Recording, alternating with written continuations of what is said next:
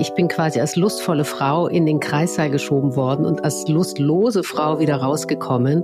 Also die Frauen brauchen ein irrsinniges Vorspiel, weil diese Klitoris muss anschwillen. Das war bei mir auf meiner Reise ein, ein ganz großer Magic Moment, als ich verstanden habe, fuck, ich bin für meinen Orgasmus verantwortlich. Warum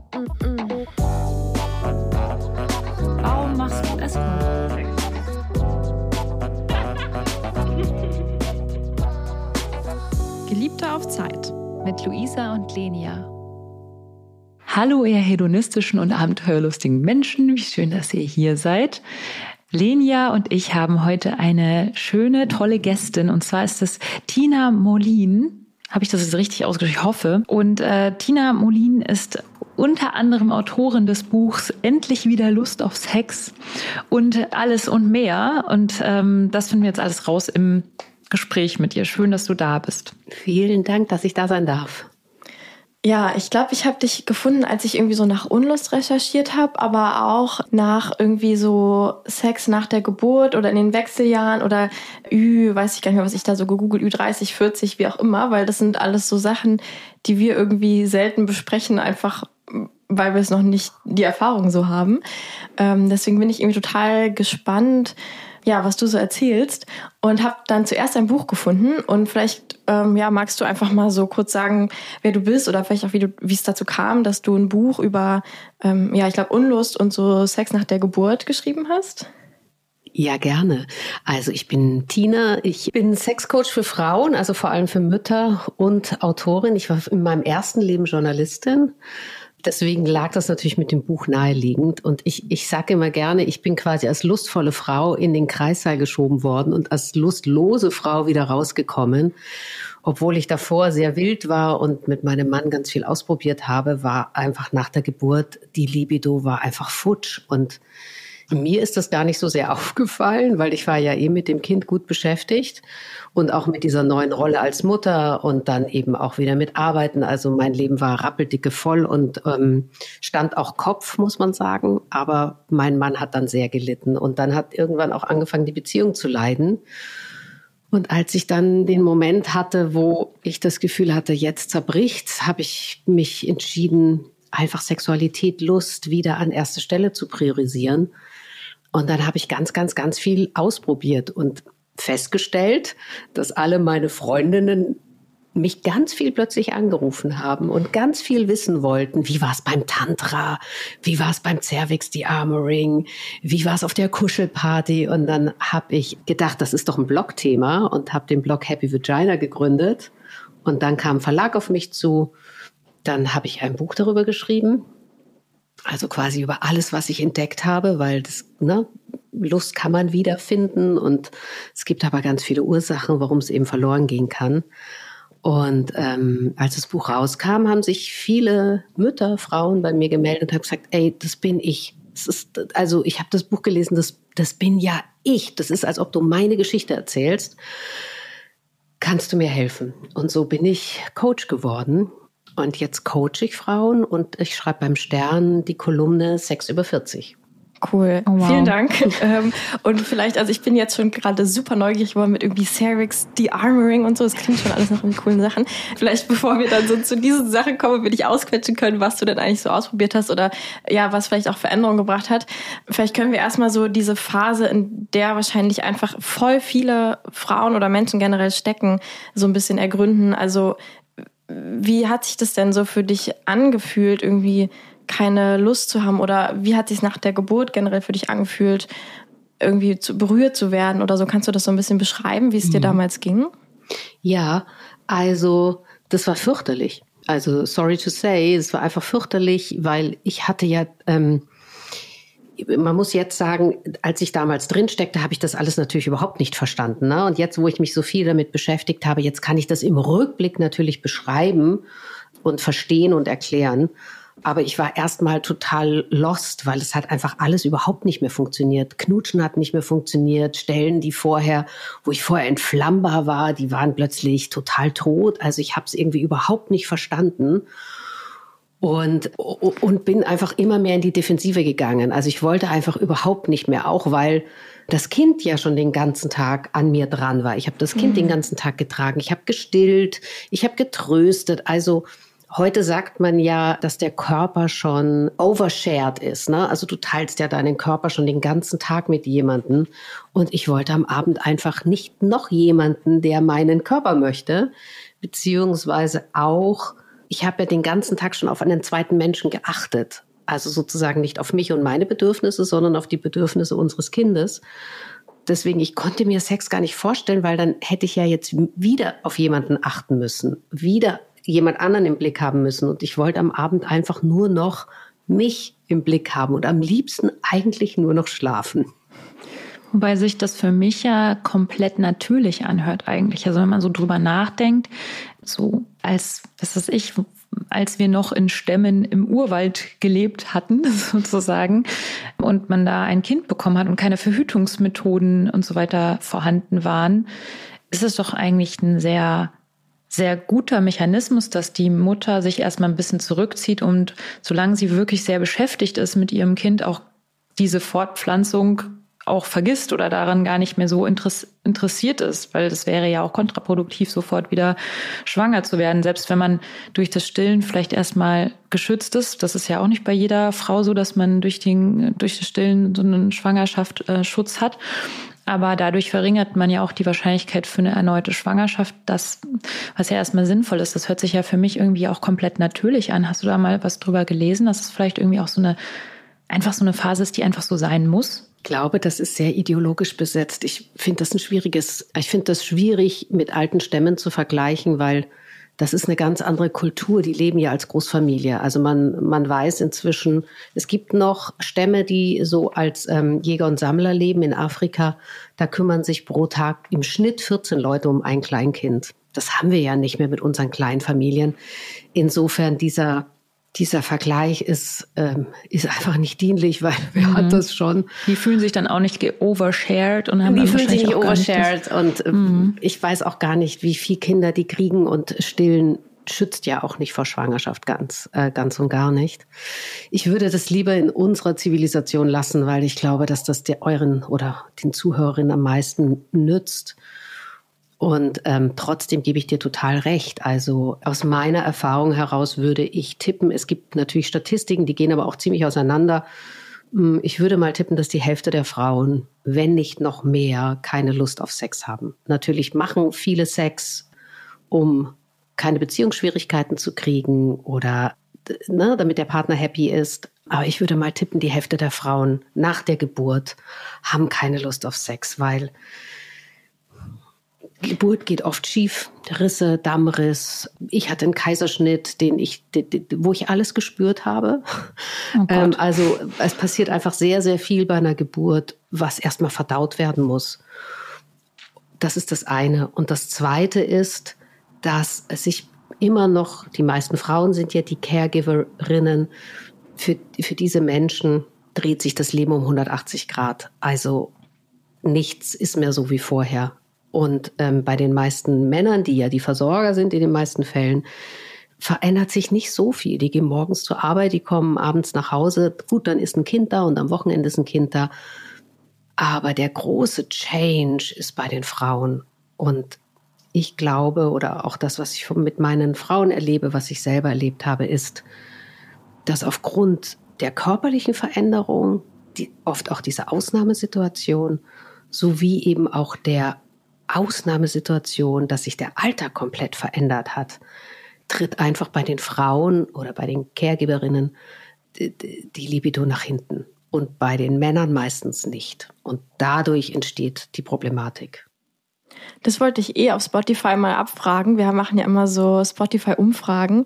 Und ja, ich, weil du gerade schon die Zahl in den Raum geworfen hast, 50 Prozent, würde ich voll gern mal von euch wissen, ob ihr, ähm, wenn ihr schon mal eine Geburt hattet, danach äh, weniger Lust auf Sex oder quasi unverändert oder vielleicht sogar mehr Lust auf Sex. Ich weiß zum Beispiel, dass während der Geburt ja viele Frauen auch viel mehr, also ultra horny sind die ganze Zeit. Ähm, genau, das würde mich während interessieren. Während der Schwangerschaft meinst du?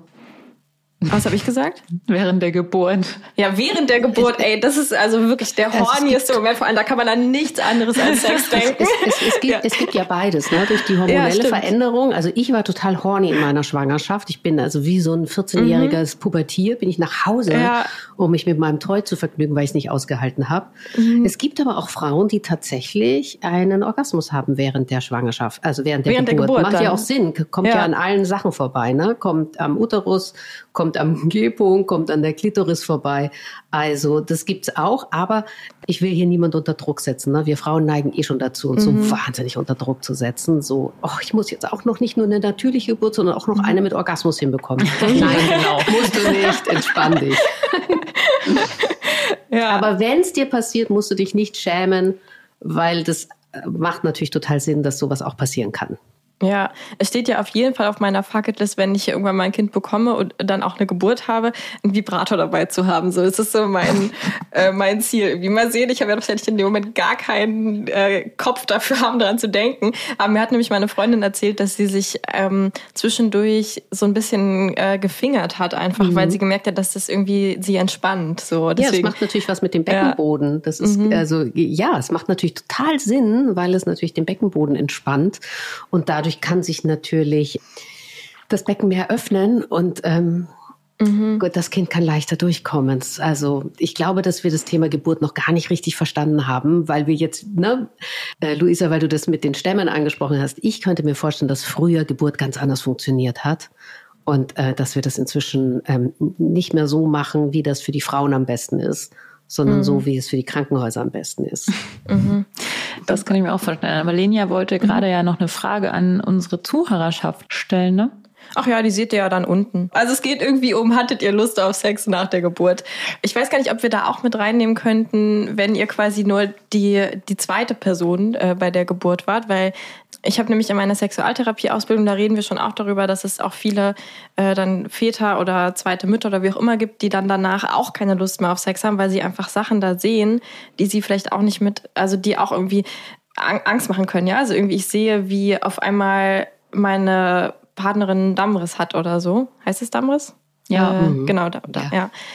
Ähm, ja also genau, vielleicht können wir das sogar mit reinnehmen. So hattet ihr mehr, weniger Lust nach der Geburt und auch nach der bei, beistehenden Geburt oder so. Ja, das gibt's, das, das unterschätzen wir auch oft. Mhm. Und zwar nicht nur das, was man sieht, sondern auch diese Hilflosigkeit. Also mhm. ich habe mir das angewöhnt, nach, wenn Freunde, Freundinnen Kinder kriegen, immer zu fragen, wie ging's dir?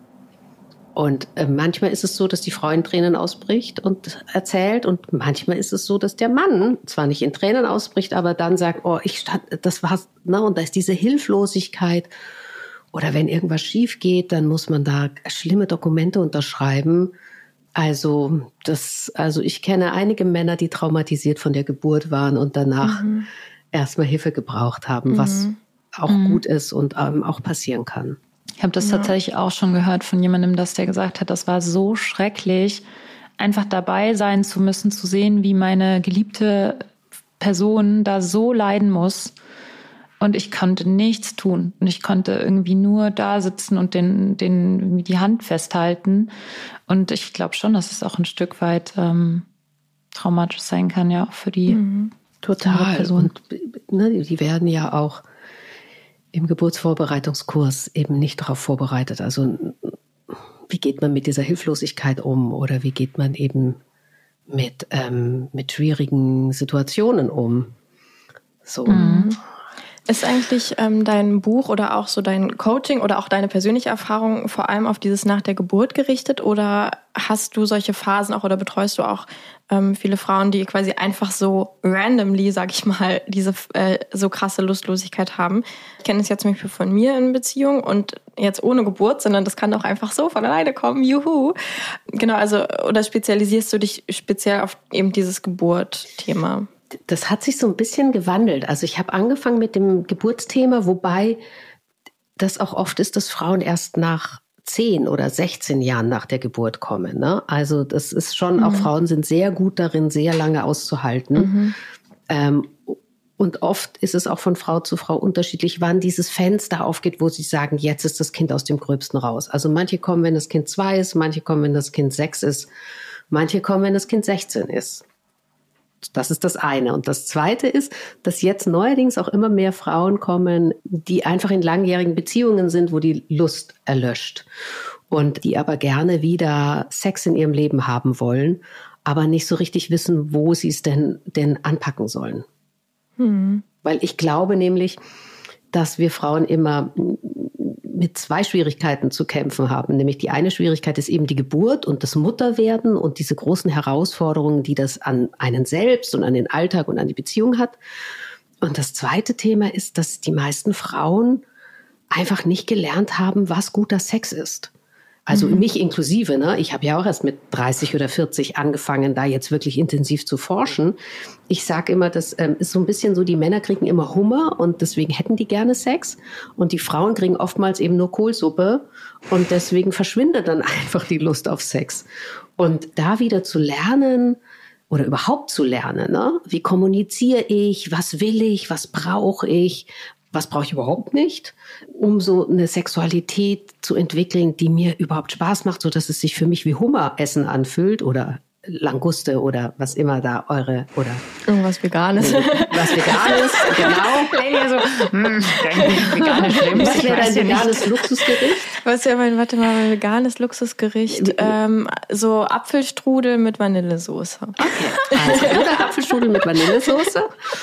Dass es sich, das Sex sich so wieder für dich anfühlt, ne? Weil die ersten zwei Jahre, wenn du zusammen bist, ist dein Gehirn einfach geflutet und du hast keine Angst und du machst alles, worauf du Bock hast. Und so nach sechs Monaten bis zwei Jahren fängt das Gehirn an, das nicht mehr mitzumachen. Und dann musst du es können, selber können, selber wissen, wie du, wie du den bestmöglichen Sex für dich kreieren kannst. Und das haben wir oft nicht gelernt. Also in unserer Kindheit nicht, in unseren Teenagerjahren nicht. Und deswegen kommen dann die Frauen zu mir und sagen, hey, zeig mir das, bring mir das bei. Mhm. Ja. Es ist ja auch schwer, weil man ja nicht alleine ist sozusagen. Also selbst wenn man irgendwie wüsste, ich brauche dies und dies und dies und dies, dann ist es ja immer noch so eine Frage nicht nur der Kommunikation, selbst wenn man das dann irgendwie kann, sondern auch noch eine Frage davon, ob die andere Person, mit der man zusammen ist, das umsetzen möchte nee. und kann. Oh, Luisa, du sprichst mir so aus der Seele. Das ist, finde ich, eines der unterliegenden Themen. Deswegen, ich mache immer Coaching nur mit den Frauen, weil ich, ich mache kein Paar-Coaching, weil ich habe das, ich habe so bei mir gemerkt und auch bei den Frauen, mit denen ich arbeite, Sex fühlt sich an wie so eine Hängebrücke, weißt du, wie so eine Indiana Jones Hängebrücke mit diesen rausgebrochenen Brettern und so. Und du denkst dir, nee, da gehe ich nicht drüber. Und jetzt sollst du das noch mit deinem Partner zusammen machen. Ne? Also wir müssen erstmal im Coaching das hinkriegen, dass sich Sex für dich sicher anfühlt.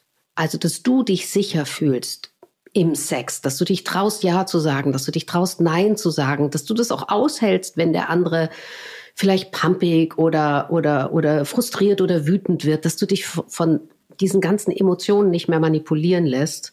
Und dann, wenn sich das sicher anfühlt, dann arbeiten wir an der Pasexualität. Also dann kommt die Frau und sagt, was ihr gefällt. Also dann kommt die immer und berichtet und dann gehen wir das minutiös durch und dann gucken wir, wo ist sie rausgefallen beim Sex. Und das sind mhm. immer die lustigsten Dinge. Man denkt immer, das ist so was Krasses, ist es aber gar nicht. Ne? Ich hatte jetzt eine Kundin, da möchte der Mann immer, dass sie beim Sex in die Augen guckt, weil dann kann er besser kommen und er findet das total romantisch. Aber sie ist dann total bei ihm und nicht mehr bei sich mit ihren Bedürfnissen. Und das war alles. Also sich zu erlauben, dem Mann zu sagen, sorry Schatz, ich kann dir nicht in die Augen gucken, weil sonst komme ich nicht.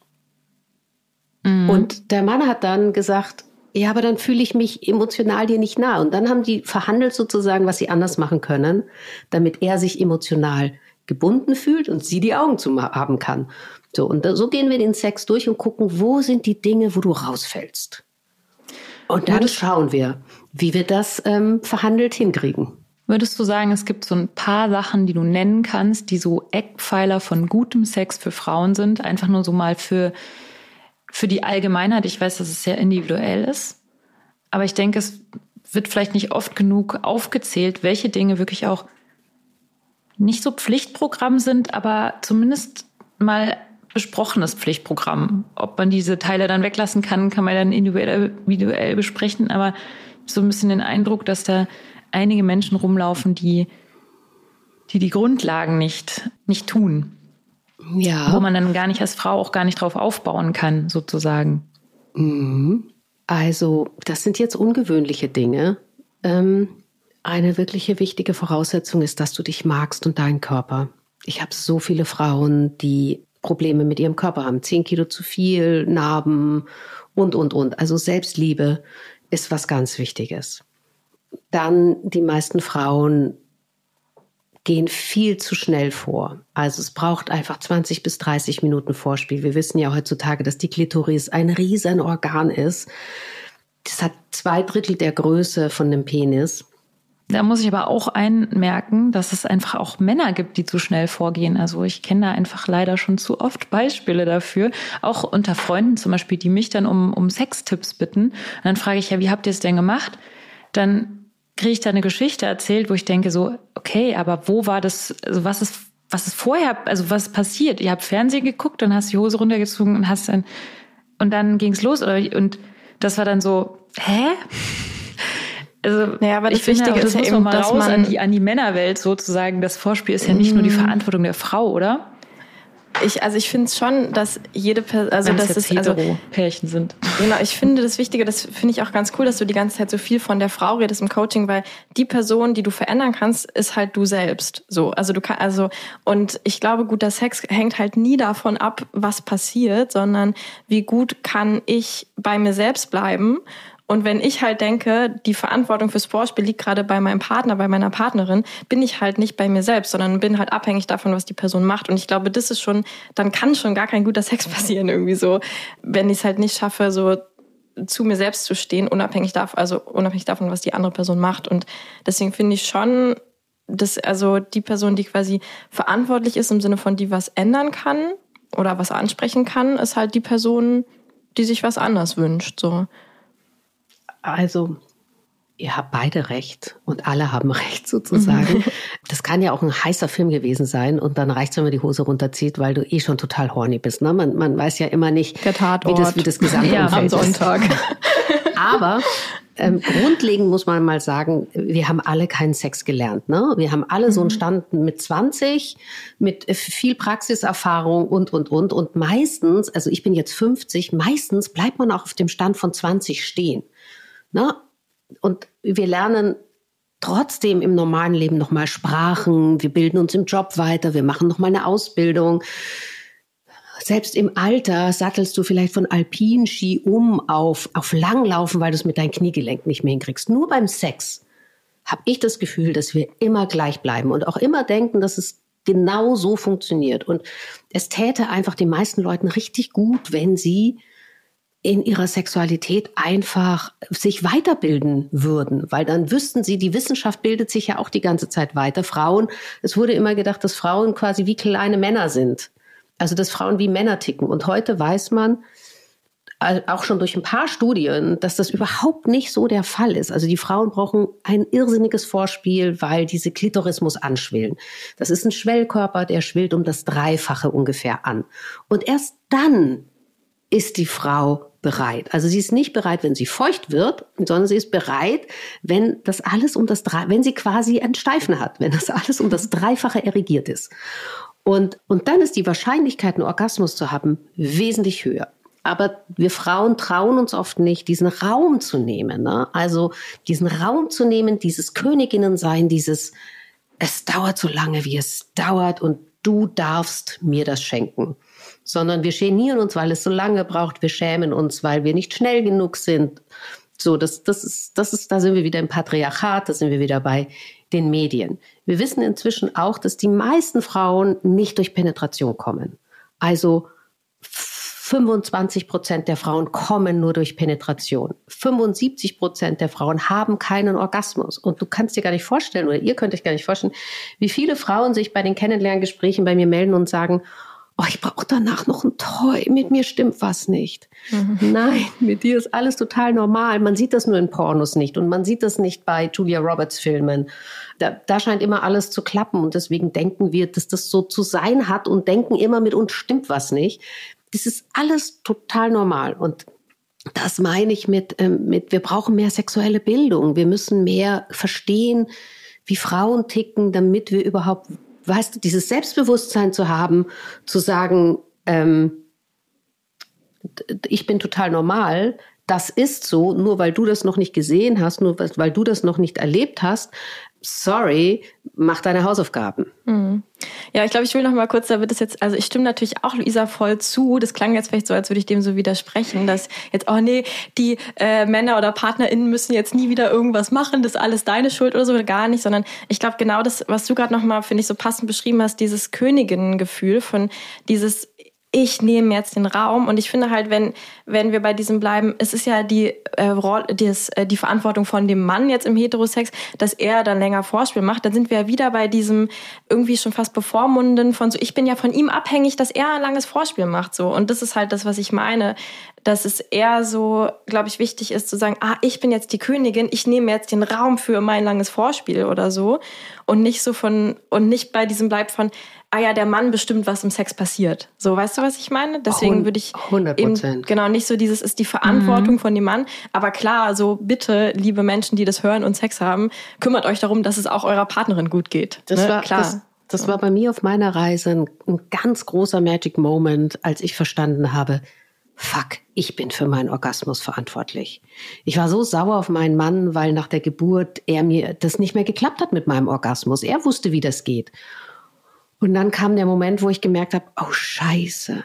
Ich bin, ich habe selbst den Motorradführerschein gemacht, weil ich nicht hinten mitfahren wollte, sondern ich wollte selber Motorrad fahren.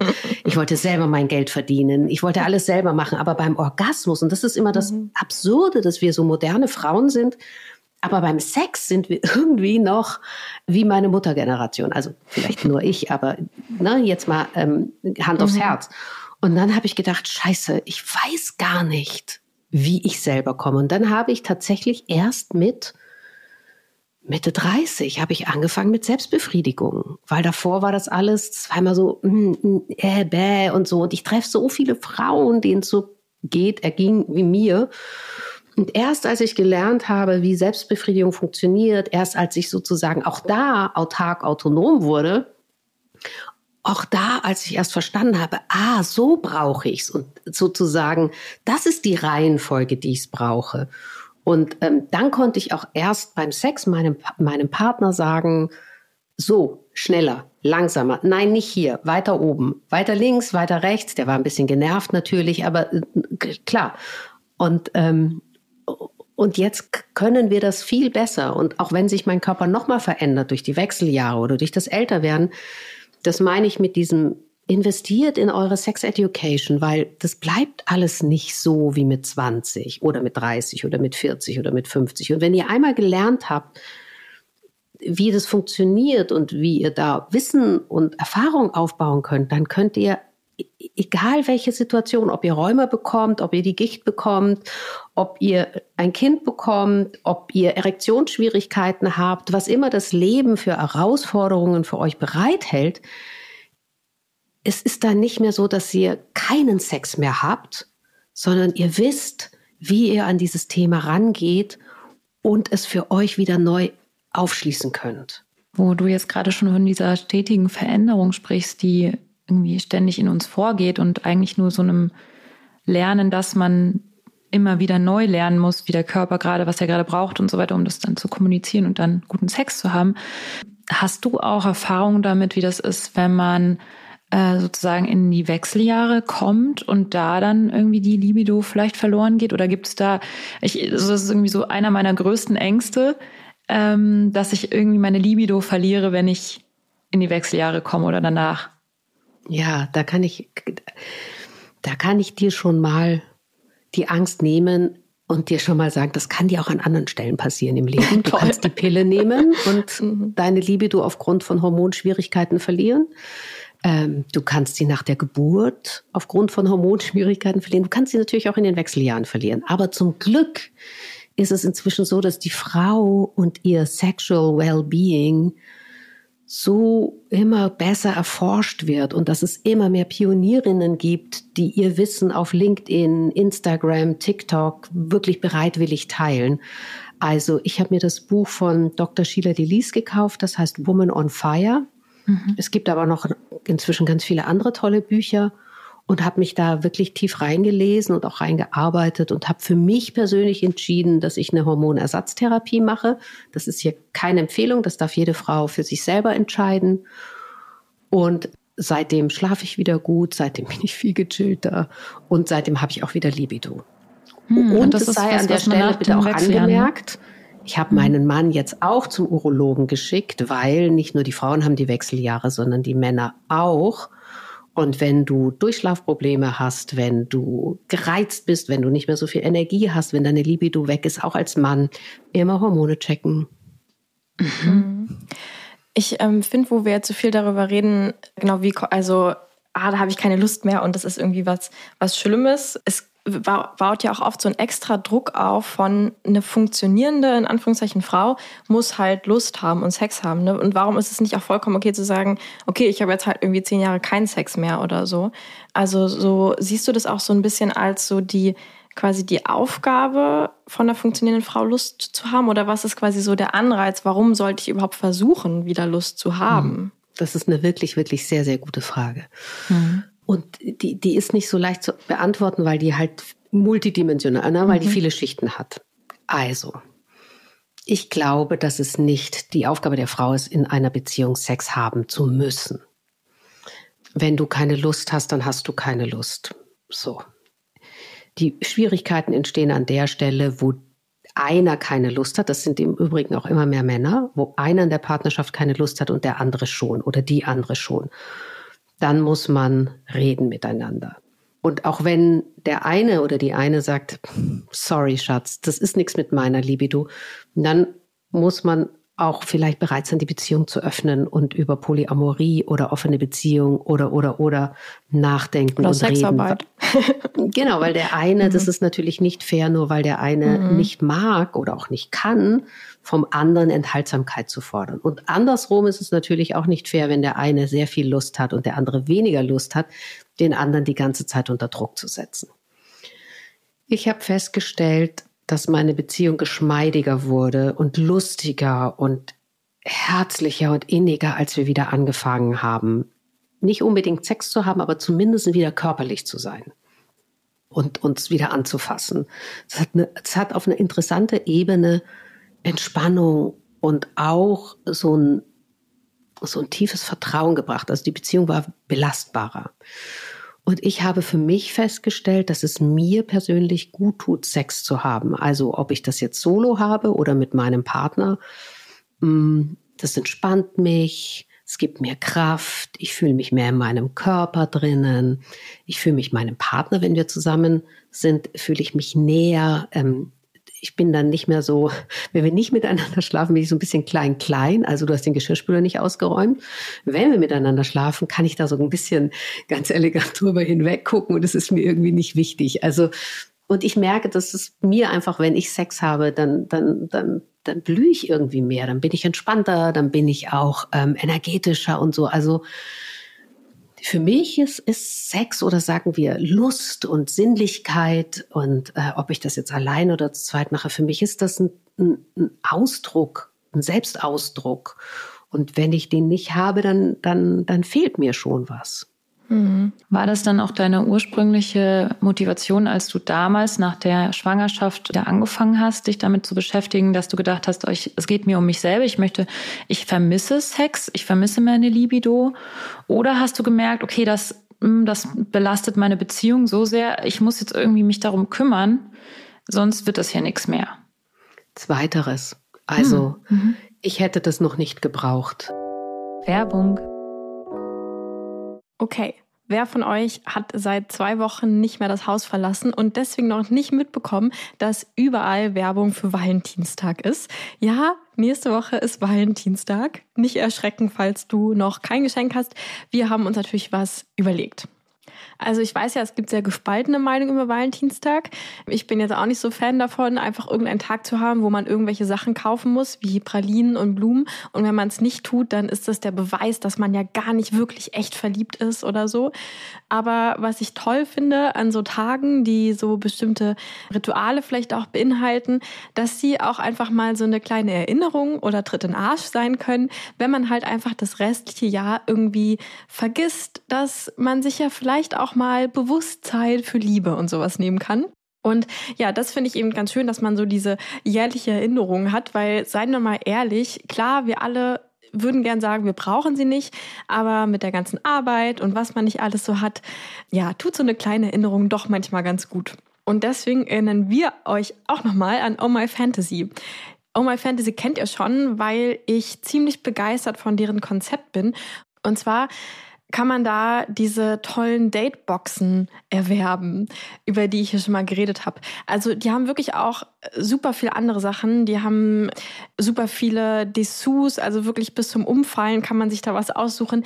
Total schöne Sexual Wellness Produkte. Ich habe mir jetzt zum Beispiel gerade solche Massagekerzen bestellt, die man dann anzündet und dann kann man die als Massageöl benutzen, was dann aber schön warm ist. Und ja, genau, also wirklich so alles haben die.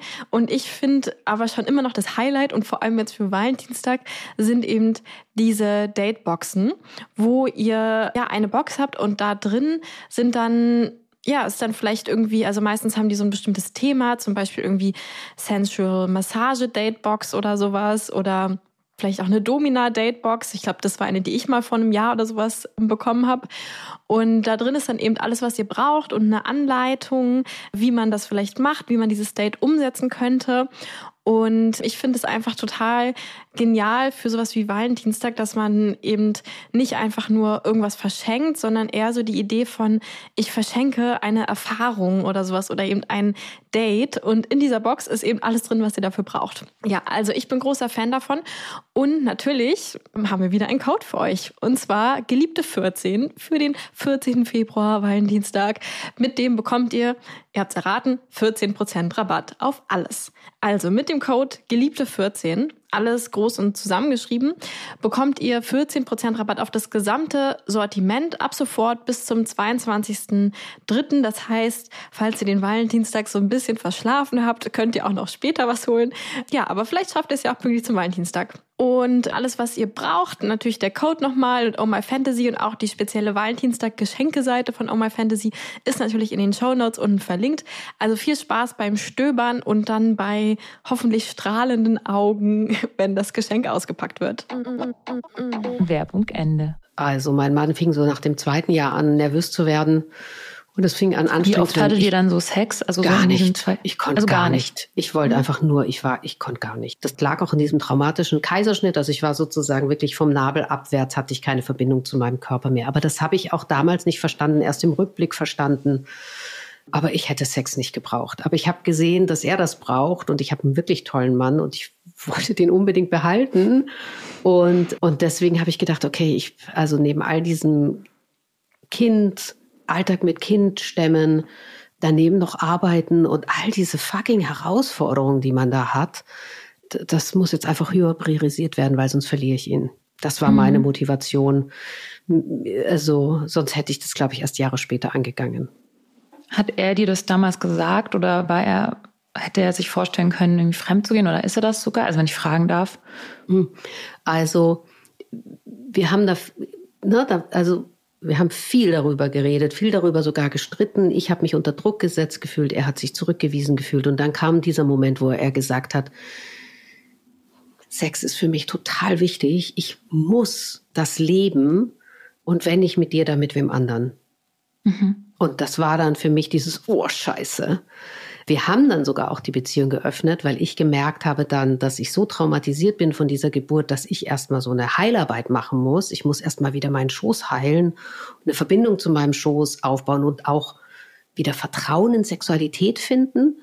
Und deswegen haben wir eine Zeit lang die Beziehung geöffnet, damit wir da einfach den Druck aus der Beziehung rausnehmen. Wow, das ist aber richtig gut. Hat das, also war das gut für dich mit der Beziehungsöffnung? Hast du damals das, das gut hingekriegt? Oder hat es sogar den Druck so rausgenommen irgendwie das, für dich? Auch hier wieder, es, ist, es hat viele Komponenten.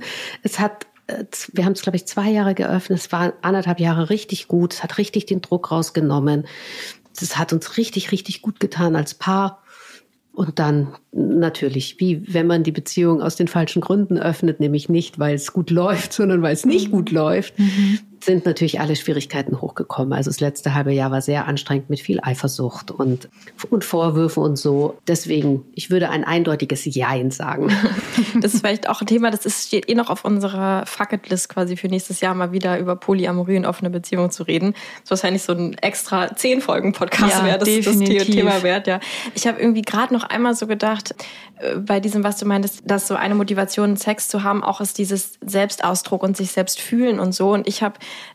ähm, schon total für mich entdeckt, auch einfach so Ecstatic Dancing, ähm, Playfight Workshops und so Sachen. Also es gibt ja auch Sachen, die auch diese Ekstase in dir hervorrufen, ohne dass es unbedingt Sex sein muss. Also nur um auch so ein bisschen Druck rauszunehmen von diesem, genau, eine funktionierende Frau muss Sex haben und sowas. Und wenn ich jetzt, also zum Beispiel selbst, vor allem wenn ich jetzt irgendwie solo bin und jetzt auch gar nicht irgendwie eine Beziehung da irgendwie drunter leidet oder irgendwas, kann man, ist es, finde ich, vollkommen okay zu sagen, nö, ich habe halt einfach keinen Sex, so, mir bringt nichts irgendwie irgendwas in meiner Muschi drin zu haben oder so. Und trotzdem kann ich vielleicht diese Leidenschaft und so empfinden, wenn ich halt andere Sachen mache, die auch in so eine voll krasse Ekstase-Ausdruckrichtung gehen oder so. Ist mir nur gerade noch so eingefallen. Und es gibt natürlich auch diese, diese feinen Vorstufen schon. Also ich zum Beispiel, ich habe mir angewöhnt, Dinge mit viel mehr Genuss zu machen, ne? weil wir auch die Sinnlichkeit in unserem Alltag so oft verlieren. Also mhm. ne? bewusst zu essen oder mal bewusst zu gehen oder mal stehen mhm. zu bleiben, die Augen zu schließen. Was höre ich eigentlich? Und auch das oder ne, wenn ich mich morgens eincreme und es ist ein bisschen mehr Zeit über, mir einfach diese zwei Minuten mehr Zeit zu nehmen und zu genießen, diesen Duft mhm. von der Body Lotion und die eigene Berührung. Ich habe gestern Abend im Bett gelegen und habe mich einfach ein bisschen gestreichelt. Gar nicht intim, sondern einfach nur die Beine gestreichelt, den Bauch gestreichelt, die Oberarme gestreichelt, mein Gesicht gestreichelt, mich angefasst. Und das hat so gut getan. Und ich denke, dass das auch etwas ist, was wir im Alltag oder auch im Beziehungsalltag viel zu wenig leben. Also bevor es zum Sex kommt, braucht es eigentlich noch, also ich sage immer, das ist das, der Sprung vom 10-Meter-Brett für viele, Sex. Und es, es gibt aber noch ein 1-Meter-Brett und auch ein 3-Meter-Brett, das wir meistens gar nicht leben. Also mhm. eine, mhm. eine Kundin von mir hat mir diese schönen Worte geschenkt, äh, Micro-Love. Das ist das, was oft in den Beziehungen einfach verloren geht. Dieses sich mal in den Arm nehmen, sich mal mhm. richtig küssen und nicht nur so ein Schmatzerpussi auf die Wange, ähm, sich den Kopf kraulen. Diese kleinen, man, wenn man frisch verliebt ist, macht man das so viel, kleine Zettelchen schreiben und ins Buch kleben. Oh, ähm, stimmt, ja. Ein Lieblingsbuch, oh, der hat von dem Buch erzählt, ach, ich sch sch schnurr noch mal schnell in den Buchladen rein und kaufe ihm das. Und das geht, Süß. Ich, mhm. wenn man zwei Jahre zusammen ist und auch wenn man zehn Jahre zusammen ist und wenn man ein Kind hat, dann geht das alles verloren. Und das als erstes mal wieder zu reinstallieren, das selber zu machen. Und du und ich sage das immer zu meinen Kundinnen und dann sagen die Männer so oh mein Gott es ist so schön mit dir. Und dann darauf hinzuweisen guck mal das und das mache ich jetzt für dich. Mach das du doch auch für mich. Und da passiert schon mal ganz viel. Dann das zweite dieses sinnliche ne? Du hast von ecstatic dance mhm. gesprochen. Ich habe erzählt von dem sich selbst anfassen, auch mal zu tanzen zu Hause, nur für sich und genießen, wie der Körper sich bewegt. Essen riechen, bevor wir es in uns hineinschlingen. Also dies, diese sinnlichen, das Leben wieder sinnlicher zu machen. Und dann, mein Mann und ich, wir machen das auch, das, wir nennen das Body Love, weil das ist das Problem oft zwischen Männern und Frauen. Sorry für das Klischee. Männer fassen einen an, wenn sie Sex haben wollen. Also zumindest ist das das, was meine Kundinnen mir erzählen und das, was ich auch selbst erlebt habe. Es ist aber so schön, einfach auch mal so angefasst zu werden, ohne Sex. Also eine körperliche Intimität ist nicht das gleiche wie eine sexuelle Intimität. Mhm. Also sich eine Stunde Stimmt, Zeit das, zu nehmen und einfach nur nackt nebeneinander gehört. zu liegen, sich zu massieren, mhm. sich anzufassen, sich im Arm zu halten, sich zu streicheln, ohne dass es zu Sex führen muss. Ihr werdet sehen, trust me, wie eure Frauen aufblühen, wenn ihr das macht. wenn ihr sie umarmt, wenn ihr sie wertschätzt, wenn ihr kleine Zettelchen hinklebt, wenn ihr sie küsst, ohne dass es zu Sex führen muss, wenn ihr sie in den Arm nimmt, ohne Hintergedanken, wenn ihr mit ihr kuschelt in der Löffelchenstellung beim Einschlafen, ohne Hintergedanken, ihr habt eine andere Frau. Ja, ich meine, Lenia wird bestimmt auch viel dazu sagen können, weil das ist nämlich, darüber hatten wir nämlich schon mal gesprochen, dass irgendwie manchmal, wenn man so keine Libido hat und man weiß ganz genau, der Partner, der ist nur darauf aus, der will jetzt Sex. Und dann weiß man so, der kommt ja jetzt schon wieder an und kraut mir hier den Rücken. Ich weiß, der will gleich sofort wieder mit mir Sex haben. Und dann krampft man sich schon so zusammen und denkt so, oh nee, ich habe aber jetzt, ich möchte jetzt nicht. Und dann ist man, also weil das Problem ist, dass man das schon so verknüpft hat. So dieses, er kommt jetzt hier nur an und macht das, mhm. weil er will ja jetzt Sex haben. Das, und ja, das ist das muss man so entknüpfen, glaube ich. Und das ist total gut, was du gerade gesagt hast, dass man das so, das ist auch eigentlich ein guter Tipp für, für die, also ich würde jetzt, wir sind ja jetzt hier sehr binär, wir reden viel von Männern und Frauen sozusagen, dass die Seite, die äh, eher mehr Bock auf Sex hat, dass die vielleicht mhm. sich mal vornimmt, so absichtslose Berührungssachen zu machen, das vielleicht auch angekündigt zu machen, sozusagen, hey, ich massiere dich jetzt, aber ich will keinen Sex. Ich will es mhm. nochmal klar machen. Jetzt kommt ich, nur eine Massage, danach kein Sex keinen vor Sex. der Ehe. Auf keinen Fall. Kein Sex nach so, der Massage. Du, das ist so, und du hast so recht. Also stellt euch bitte vor, ihr trefft eine Freundin und ihr geht Kaffee trinken. Und die Freundin, der geht's finanziell nicht so gut und sie fragt, kannst du mir Geld leihen? Und du bist so, ja, äh, okay. Und dann triffst du sie wieder. Und dann fragt sie dich wieder nach Geld. Und dann triffst du sie wieder und sie fragt dich wieder nach Geld. Und irgendwann hast du das Gefühl, sie trifft sich nur mit dir, um dich nach Geld zu fragen. Und dann hast du schon irgendwann keine Lust mehr, sie zu treffen, weil du weißt ja schon wieder, dass sie dich nach Geld fragen wird. Mhm. Na, nehmen wir das mal aus einem anderen, aus einer anderen Perspektive, ne? Genauso ist das mit Sex. Du wirst angefasst, weil Sex gewünscht ist. Du wirst geküsst, weil Sex gewünscht ist. Beim dritten Mal hast du das verstanden und wir Frauen, wir haben Seismographen dafür. Ich meine, für uns ist das überlebenswichtig zu spüren, ob jemand was will oder nicht. Wir spüren Hintergedanken wie Trüffelschweine Trüffel. Und ja, deswegen muss man einfach sich vorher schon keine Hintergedanken machen. Man muss wirklich mit dem festen Vorsatz dahin gehen zu massieren, ohne Sex zu haben. Und das darf sich auch nicht ändern. Das muss so in sich drin schon, damit dieses Seismograph der anderen Person ja. nicht anschlagen kann. Du hast, du hast ja. es genau erfasst. Und deswegen, ich nenne das Containern. Deswegen so ein Container schaffen. Wir machen eine Stunde Body Love, so nenne ich das. Hat mir auch mal eine Kundin mhm. geschenkt, das Wort. Wir machen Body Love und das ist kein Sex. Wir fassen uns an, wir knutschen, wir sind zärtlich miteinander, wir halten uns im Arm, ohne Erwartungshaltungen. Und dann ist es klar besprochen, na, so wie wenn du zu deiner Freundin sagen würdest, ich, ich treffe dich gerne auf einem Café, aber nur wenn du mich nicht um Geld fragst. Habe ich dein Versprechen? Und dann sagt die, ja, versprochen. Und wenn sie dich dann doch fragt, dann ist, die, dann ist, es vorbei. dann ist es vorbei. Dann ist die Freundschaft und auch das Vertrauen zerbrochen. Aber ich übertrage das immer gerne so in einen anderen Kontext, weil bei Geld versteht das jeder oder auch bei es ist ne? witzig, dass du Sex und Geld gleich gerade hier. Ja. Oder auch bei, bei, das versteht jeder. Das kann. Das, oh, Hure, Polizei. Das, ich durfte einen Jingle mhm. drücken. Das kann jeder nachvollziehen, aber bei Sex kann man das eben auch so sehen. Wenn das immer, wie du sagst, immer mit dieser Absicht ist, oh, nichts, nichts ist unsexier. Es ist einfach mhm. total unsexy, wenn jemand so bettelt und so needy ist und, ja. und, und, und so an dir. Das ist einfach total unsexy. Mhm. Und gleichzeitig auch voll verständlich, ne? Das tut also, mir auch so ähm, leid, ja, genau. Ich kenne es auch, also ich bei den Frauenretreats kenne ich es auch aus der Perspektive, wo Frauen äh, wirklich in Tränen ausbrechen und erzählen, ich will und er einfach nicht. Und seit ja. zwei Jahren bin ich am Betteln. Und ne, klar, wenn zwei Jahre irgendein Bedürfnis von mir untererfüllt ist, klar bin ich dann needy. Ähm, aber das ist halt das Coole an diesen Containern dann, dass es quasi so einen Raum gibt, wo wo ich einfach nicht betteln muss, weil das ist eh klar, das gibt's am Ende nicht so. Und, ähm, und die andere Person hat auch nicht Angst, angebettelt zu werden. So. Genau. Und ja. dann kann es wieder durch diesen Container, kann es wieder zu Vertrauen kommen. Mhm. Na, also, weil das ist dann oft so, dass man schon so verschütt ist, also der, der weniger Lust hat oder die, die weniger Lust hat, dass man sich schon gar nicht mehr traut, sich zu öffnen. Und das ist eben dann durch diese Body Love, durch diesen, dieses, dieses, es ist nur körperlich. Da können wir dann mal gucken, wie es weitergeht. Also da kann man da mhm. mal schauen, gerade zum Beispiel, zum Beispiel eine Frau, die nach der Geburt einen veränderten Körper hat oder nach den Wechseljahren einen veränderten Körper hat. Na? Also da kannst du dann jemanden wieder an deinen Körper ranlassen in sanften Schritten und kannst sozusagen über den oder die wieder Zugang zu deinem neuen Körper finden. Oder wenn jetzt jemand Erektionsschwierigkeiten hat und vielleicht deswegen keinen Sex hat, ne? Okay, wir können körperlich sein und miteinander sein, ohne dass das ein Thema wird.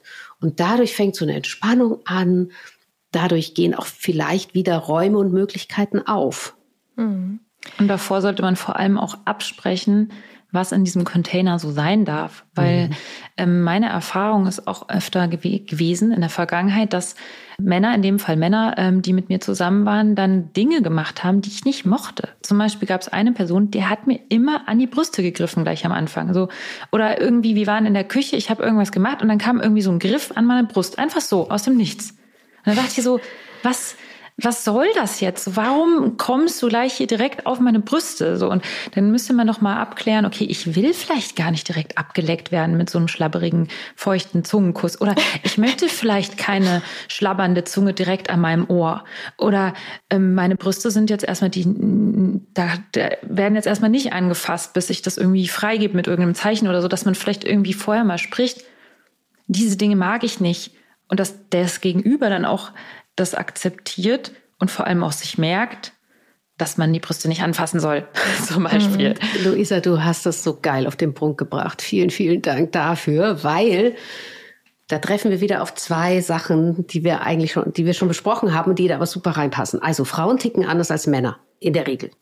Ähm, Männer wollen immer sofort am Penis angefasst werden. Also Tantra-Masseurinnen sagen das immer, dass sie immer zuerst die Hand auf den Penis legen und dann erst anfangen zu massieren. Frauen ticken aber genau umgekehrt. Also Männer machen das so, wie sie denken, weil sie es gerne so hätten. Aber Frauen ticken total umgekehrt. Frauen wollen von außen nach innen berührt werden. Erstmal ganz viel außen, Rücken, Oberschenkel, Oberarme, bevor es überhaupt an die Brüste rangeht. Ne, wir ticken da einfach oft anders. Und das Zweite ist, was Lenia gesagt hat, ne? du musst die Königin sein und du musst die Regeln festlegen. Und auch, ne, ich habe mit meinem Mann die Abmachung, dass er mich fragt, bevor er mich intim berührt, also an den Brüsten oder eben an der Mumu, fragt er mich, ist es okay für dich? Und dadurch kann ich mich total entspannen. Also dadurch kann ich dann sagen, nee, noch nicht ich habe diesen Moment, in mich kurz reinzufühlen und reinzuchecken, bin ich so weit? Oder dann eben zu sagen, nee, ich brauche noch eine Runde. Und da sind wir wieder beim Thema Konsens. Da sind wir bei der Königin. Die Königin will gefragt werden. Niemand latscht einfach durch mein Land. Aber das ist auch etwas, was ich lernen Niemand gelernt latscht einfach durch mein Land. Das ist gut. Niemand ja, latscht einfach durch mein Land. Das kommt mit der ganzen sexuellen Bildung, auch mit dem Wachsen, dass ich einfach inzwischen so eine Königin bin und ich bestimme. Also ich weiß, wie ich komme und ich weiß, was ich brauche. Ich kann auf den anderen gucken und keiner macht was, worauf ich kein, wo, wo, wozu ich nicht Ja gesagt habe. Mhm. Können wir das schon mal für unseren Sound-Hero äh, Chris Titan markieren, dass er uns einen Jingle daraus macht? Ich bin Niemand die Königin, keiner latscht durch mein Land. ähm, ich würde gerne, vielleicht können wir äh, gleich auch noch so ein paar Speed-Tipps von dir, falls du noch welche auf Lager hast. Aber ja, ich würde gerne eine Rubrik machen, die ich mir nämlich neue ausgedacht habe. Und ihr müsst uns mal in die Spotify-Kommentare schreiben, ob ihr Ideen habt, wie wir die nennen können oder so. Irgendwie sind wir immer so ein bisschen einfallslos. Und dann kriegen wir einen coolen Jingle dazu. Und zwar gibt's diese neue Rubrik, wo ich euch jetzt gleich eine Frage stelle mit drei Antworten und ihr müsst raten, welche die richtige ist. Wie bei Wer wird Millionär, nur ohne Millionen. Ja, eine Million haben wir leider nicht. ähm, Man könnte so einen Wer wird Millionär-Sound machen. Stimmt, das wäre schon mal eine gute Idee, ja. Und dann, aber wir müssen es irgendwie sexy benennen noch so. Naja, vielleicht fällt uns ja auch noch was ein. Oder euch. Dann schreibt uns in die Kommentare. Ähm, also, und zwar, in einer Studie aus Kanada von 2022 wurde gezeigt, dass A. Frauen in Beziehungen weniger Lust auf Sex haben, wenn sie einen größeren Anteil der Hausarbeit übernehmen. Oder B. Unlust an Frauen vor allem an biologischen Faktoren liegt, weil sie nämlich weniger Testosteron und oder zum Beispiel einen Serotoninmangel haben. Unlust oder von C, Frauen. Was habe ich gesagt? An Frauen. Ich glaube nicht, dass Unlust an Frauen. Unlust von Frauen vor allem an biologischen Faktoren liegt. Ähm, oder C, Frauen in Beziehungen weniger Lust auf Sex haben, wenn die Partnerin in getrennten Betten schlafen. Also nochmal, A, weniger Lust, wenn größerer Anteil der Hausarbeit. B, biologische Faktoren wie Testosteron und Serotonin. Oder C, weniger Lust, wenn sie in getrennten Betten schlafen. Wer soll da jetzt antworten Ihr dürft jetzt drauf? beide, ihr müsst jetzt beide raten. Ich will Das eine Sache so gleich schon mal Idee. ausschließen. Okay. Ich schließe die Antwort C aus, weil ich glaube nämlich sogar, dass man mehr Lust aufeinander hat, wenn man in getrennten Betten schläft. Das ist eh, glaube ich, mein geheimer Ehehack oder so, dass man getrennte Zimmer hat. Das ist einfach meine These. Die kommt von mir. So, genau. Also ich schließe C aus. Tina, was meinst du? Es ist definitiv A. Es ist definitiv A. Es ist, wenn du die ganzen Hausarbeit machst und er sitzt da und liest Zeitung, das raubt dir jede Lust. Du wirst so wütend, du flippst so aus. Du Vibration vom innerlich. Staubsauger kann doch so anregend sein. Ähm, du kochst innerlich und dann brüllt er noch rüber. Äh, Schatz, kannst du dich auch noch ums Kind kümmern und wann ist das Essen fertig und sitzt da und, und guckt in seinen Laptop. Ey, nein, das ist der Lustkiller. Ah, sehr eindrücklich. Ja, ja genau. Du hast macht es natürlich sehr viel tats- Lust, den Schatz beim Saugen zu beobachten, während man selber auf der Couch sitzt. Nackig vor allem. Ich glaube, dass es total sexy ist, wenn der Mann nach Hause kommt, sieht, wie du fertig bist und sagst, Schatz, geh du mal in die Badewanne, ich mache das Essen, ich kümmere mich kurz um die Kinder und dann kommst du nach 30 Minuten wieder. Und du kommst nach 30 Minuten wieder und bist die Königin und sagst, komm her, Süßer. Ich Dann kann so der Mann es. aber nicht mehr, also kann der Schatz aber nicht mehr, wer auch immer das dann ist. Okay, also die Ähm, größere ja, nee, Anteil ihr der Haushalt.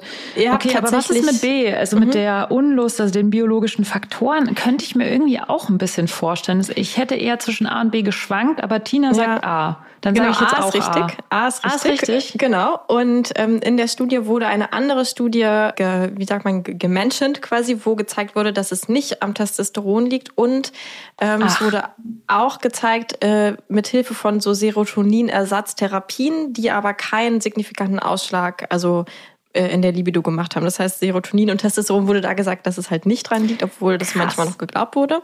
Und das mit dem getrennte Betten habe ich mir ausgedacht, aber ich glaube auch, dass es eher so ist, wie du sagst, Luisa, dass getrennte Betten eher sogar noch lustfördernd sind. Genau, und A war tatsächlich da richtig. Und auch so, deswegen schön, wie du es beschrieben hast, ähm, haben die auch den Link gemacht von vor allem, also generell ist das ein Effekt und vor allem, wenn es als unfair empfunden wird auch. Also wenn, weil dann wohl die Person, die die Hausarbeit gemacht hat, so das Gefühl hatte, die andere Person ist von ihr abhängig. Und Abhängigkeit ist wohl ein extremer Lustkiller. So wurde in Ah. dieser Studie so gezeigt. Also wenn die Person, mit der ich zusammen bin, von mir Mhm. abhängig ist, dann ist das ein Lustkiller. Also wenn die Person auch zum Beispiel finanziell von mir abhängig ist, dann ist es auch ein bisschen Hm. Lustkiller. Wäre, wäre dann die nächste Studie, die man machen könnte.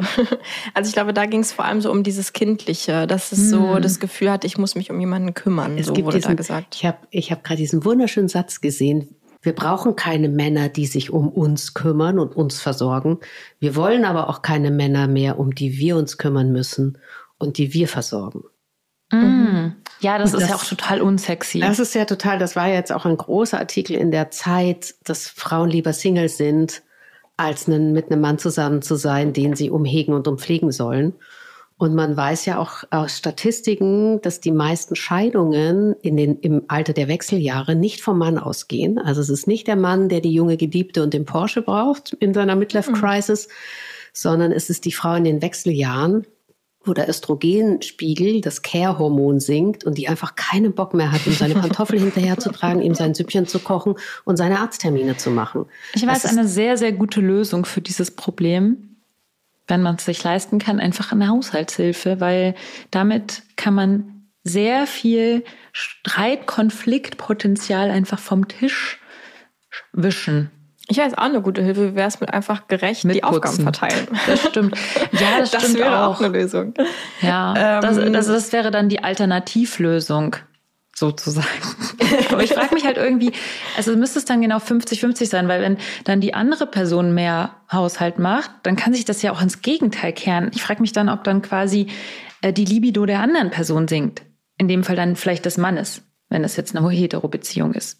Das frage ich mich mhm. halt. Da müssen Sie die nächste Studie machen. Wie ist das in Haushalten, in denen sich dann tatsächlich Heterobeziehung der Mann mehr um den Haushalt kümmert? Oder ist es zum Beispiel in gleichgeschlechtlichen Beziehungen so, dass die Person, die sich mehr um den Haushalt kümmert, weniger Lust hat oder weniger so. Bock ja. auf Sex hat? Das wäre doch die beste Frage. Wir machen hier so viele nach. Eigentlich, wenn man so Wissenschaftlerin ist, dann müsste man unseren Podcast hören, dann kriegt man so tausend Studienideen, die man noch so ranhängen muss.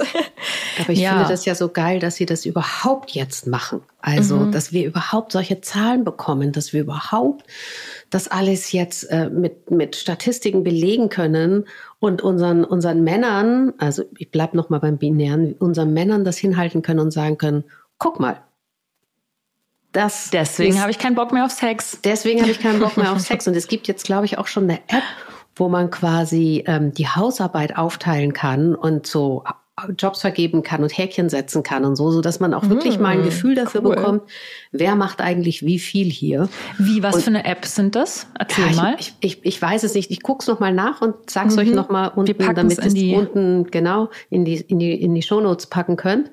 Ähm, es gibt so eine App, wo man quasi die Haushaltsarbeit aufteilen kann und gucken kann, auch wer, wer, ob sie schon erledigt ist oder nicht. Und das finde ich mega, weil mein Mann macht zum Beispiel mehr, was das Auto angeht, oder der kocht zum Beispiel bei uns immer und macht, macht, den, ähm, macht den Einkauf und ich mache eher so die, die, die Finanzen und solche. Also um mal zu gucken, ist es mhm. überhaupt halbe halbe? Ja, oder aber manchmal kommt es einem ja nur so vor, als würde man selber so viel mehr machen. Und dann sieht man es aufgelistet und denkt so, hm, der hat aber auch viel gemacht. Wobei bei uns ist es wirklich, ich würde sagen 50-50 inzwischen. Aber als ich noch mit Kind zu Hause war, waren wir, also ich glaube, wir waren bei 80-20. Mein Mann hatte das Gefühl, wir sind bei 50-50. Und genau, dann das macht so eine ich, App ja. natürlich total Sinn. Mhm. Ja. Ja, cool. Ja, hast du so ganz zum Abschluss noch wie so ein paar Speed-Tipps oder so, wenn es da ja, sowas so. gibt, was du so reinwerfen könntest? Für Libido-Steigerung. Speed-Tipps für Libido. Gewinnung. Genau. Falls du da irgendwas hast oder was dir was gebracht hat oder sowas, was du noch mal so mit reinwerfen könntest. Oh, okay, Microlove. Mhm. Bodytime, habe ich schon drüber mhm. gesprochen. Beschäftigt euch mit eurer Sexualität. Also hört Podcasts, lest Bücher, geht zu Workshops, geht in Retreats, gönnt euch auch ein Coaching, äh, wachst da einfach weiter. Macht so Sachen wie Tantra-Massage, Cervix De-Armoring, Kuschelpartys. Kannst du noch mal ganz kurz sagen, was Cervix De-Armoring ist? Cervix De-Armoring ist quasi die Entpanzerung der äh, Gebärmutter, also des Gebärmutterhalses, weil der ist ja auch hoch erogen, der ist sogar, soll sogar noch, noch erogener sein als die G-Zone und die Klitoris, weil dann noch mehr Nervenstränge zum Gehirn gehen, nämlich drei und nicht nur einer. Von der Klitoris geht einer und vom, von, vom Gebärmutterhals gehen drei. Und deswegen hat das für den Orgasmus noch viel mehr Wumms. Aber die meisten ähm, Gebärmutterhälse sind eben verpanzert, traumatisiert, taub.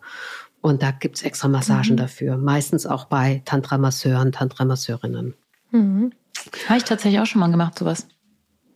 Na gut. Ja, ich fand es auch ganz, ganz toll. Und ich würde einfach Sachen ausprobieren. Ich würde auch noch mal so durch den Sex durchgehen, so ganz ehrlich für dich, ne, so einen Moment innehalten und den so durch Revue passieren lassen. Wo bist du ausgestiegen? Mhm. Was ist passiert, wo du, wo du ausgestiegen bist? Hat er was gemacht oder hast du dich über dich geärgert? Wir, wir begegnen ja auch oft Emotionen im Bett. Ne? War da Wut, war da Enttäuschung, äh, war da Frust, war da Angst, war da Minderwert? Was war da? Oder wie gesagt, ne, will er unbedingt, dass du ihm in die Augen guckst und du bist da rausgefallen mehr atmen äh, ins Becken hinein, mehr stöhnen. Das kann man auch schön beim Solo-Sex üben. Haben wir sogar eine Folge drüber gemacht, über Stöhnen. Mhm. Ja, mehr das, Becken, mehr das Becken bewegen. Üb das einfach unbedingt beim Solo-Sex. Ne? Also es ist was ganz was anderes, wenn du dein Becken bewegst während des Solo-Sexes oder des Sexes, wie wenn du steif da liegst. Bewegungswechsel überhaupt, ne? Helfen enorm. Ich bin ein großer Fan dafür, den Schoß wieder zu resensibilisieren. Wir sind meistens taub bei der Momo und die müsste eigentlich von den Nervenendungen so empfindsam sein wie eine Fingerkuppe, ist sie aber meistens nicht. Was nicht an uns liegt, sondern an der Gesellschaft. Kannst du aber gut wieder beleben, wenn du einfach vor deinem Solo-Sex einfach ein paar Minuten mit, mit dem Finger berührst, zupfst, drückst. Je abwechslungsreicher, desto besser. Es gibt verschiedene Rezeptoren für Druck oder für Kälte, Wärme, für Zupfen, für Schieben.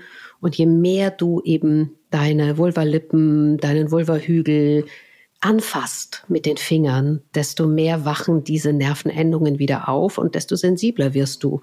Und das Gleiche gilt natürlich auch nicht nur für die Vulva, sondern auch für die Vagina, also auch für innen. Einfach mal anfassen.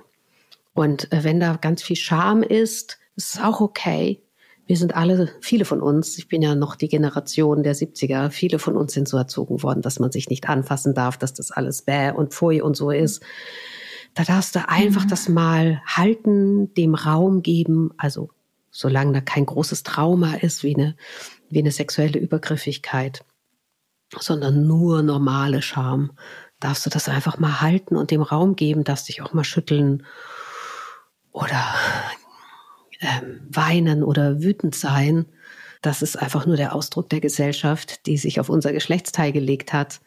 Und das dürfen wir einfach rauslassen, da durchgehen, sodass du langsam wieder eine Verbindung aufbaust. Und immer wenn du dich anfasst unten, einfach spüren, wie es sich anfasst. Wir haben nämlich oft, die Männer haben, die fassen sich so viel an, die haben eine Autobahn vom Gehirn zu ihrem Schoß. Deswegen funktioniert das da so reibungslos. Und wir fassen uns eigentlich nicht so viel an. Deswegen, wenn du dich anfasst, spür hin. Wie ist es? Warm, kalt, weich? Welches Gefühl ist da? Ist da Scham? Ist da Aufregung? Ist da ein Kribbeln? Und es geht gar nicht darum, dass was richtig oder falsch ist. Es geht nur darum, das, was ist. Und auch wenn du nichts spürst, ist das auch ein Gefühl. Taubheit ist auch ein Gefühl.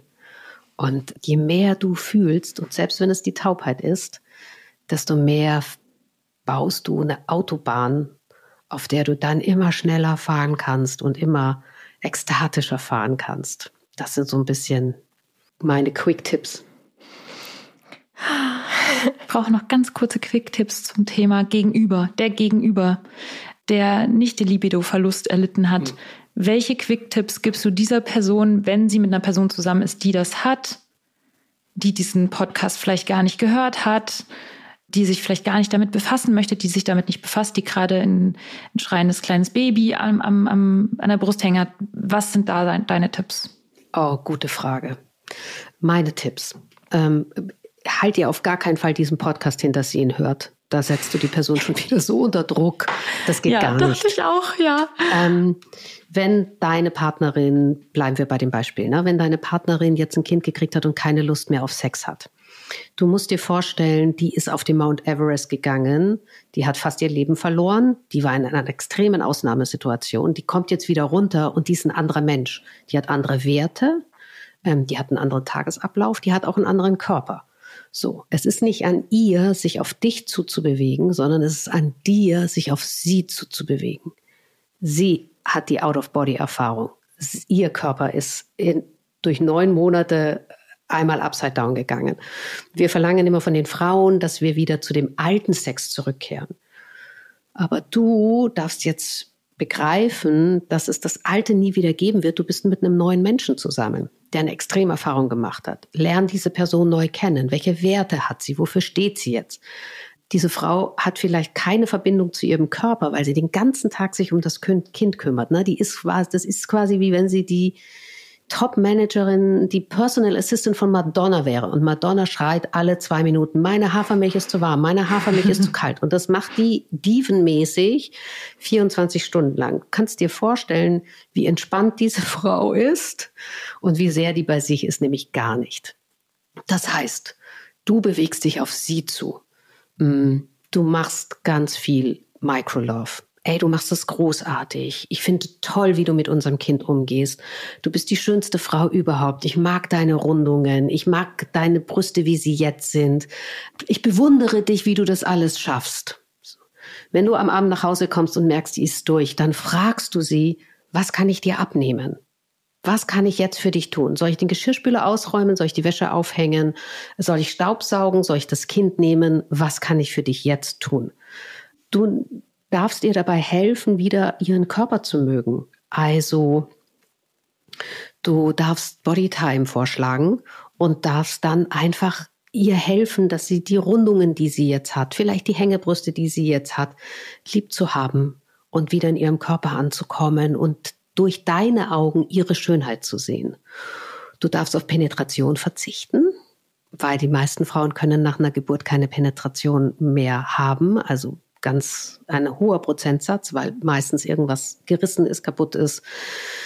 So, du darfst ihr überlassen, wann du ihre Brüste anfassen darfst. Da ist eh schon die ganze Zeit das Kind dran. So, überlass es ihr. Und wenn sie nur kuscheln will und in dem Arm gehalten werden möchte, dann darfst du ihr genau das schenken, weil sie es genau das ist, was sie braucht. Und du darfst dir erlauben, das als Sexualität zu definieren. Sex ist nicht Penetration, Sex ist so viel mehr.